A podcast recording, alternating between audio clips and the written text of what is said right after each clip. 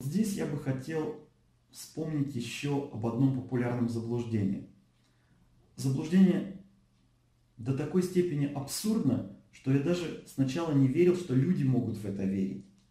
Но я, когда столкнулся в Америке и в Европе с многочисленными рейкистами, которые говорили о том, что аура может содержать в себе дырки или пробои, и эти дырки в ауре показывают энергетические проблемы человека. Но, друзья мои, давайте включим логику. Абсурдность этого заблуждения очевидна. Вот задайте себе вопрос. Вот если лампочка светится, свет распространяется от нее, как свет от этой лампочки может иметь дырки или пробои? Но я думаю, что ответ абсолютно очевиден. Вот когда человек думает и уверен в том, что видит энергии, это не означает, что он их действительно видит. Очень часто люди визуализируют картины, которые принимают за реальные. Человек способен визуализировать себе абсолютно любую красочную картину. Но это не означает, что красочная картина обязательно должна соответствовать реальной истине. Следующий вопрос. Можно ли измерить размер ауры? Вот знаете, что многие пытаются это сделать. Даже не думая о том, что сама попытка измерить свет, который распространяется от лампочки в сантиметрах, метрах или километрах, ну просто выглядит нелогично. Свет распространяется в пространстве абсолютно бесконечно. Но расстояние, на котором мы можем его видеть, различно для каждого из нас. Но поверьте, что это зависит не от размера ауры и не от размера, скажем, распространения света от лампочки, это зависит только от наших органов чувств, в частности от наших глаз. Те от нас, кто имеют по, э, по сильную светочувствительность, способны видеть ауры более большие. Те от нас, кто не обладает такими качествами, для них аура будет выглядеть меньше.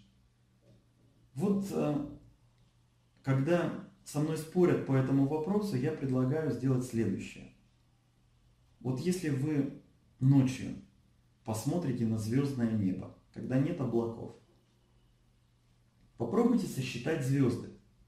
Интересно, что для каждого из нас количество звезд на небе будет абсолютно различным. И это количество, которое вы посчитаете, оно не будет показывать истинное количество звезд на небе, а покажет только качество вашего зрения.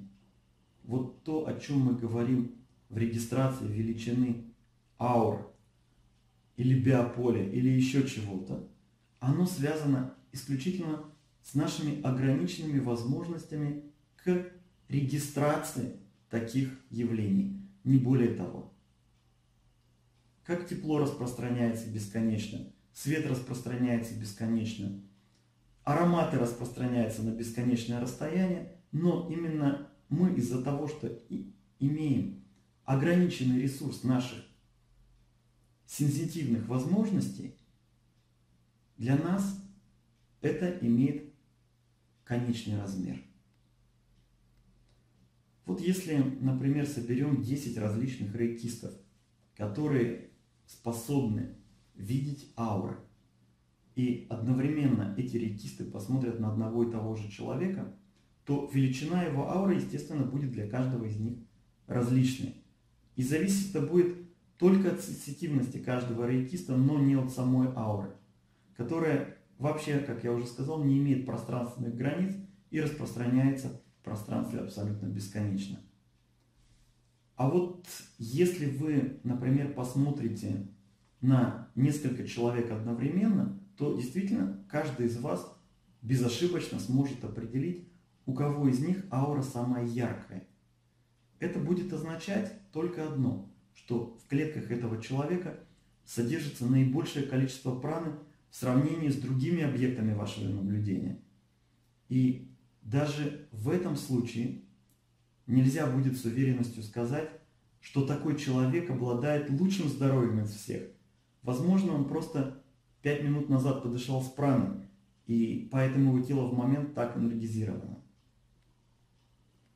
Важно знать, что абсолютно любое наблюдение за аурой носит абсолютно субъективный характер и не может быть основанием для оценки здоровья и тем более духовного уровня человека.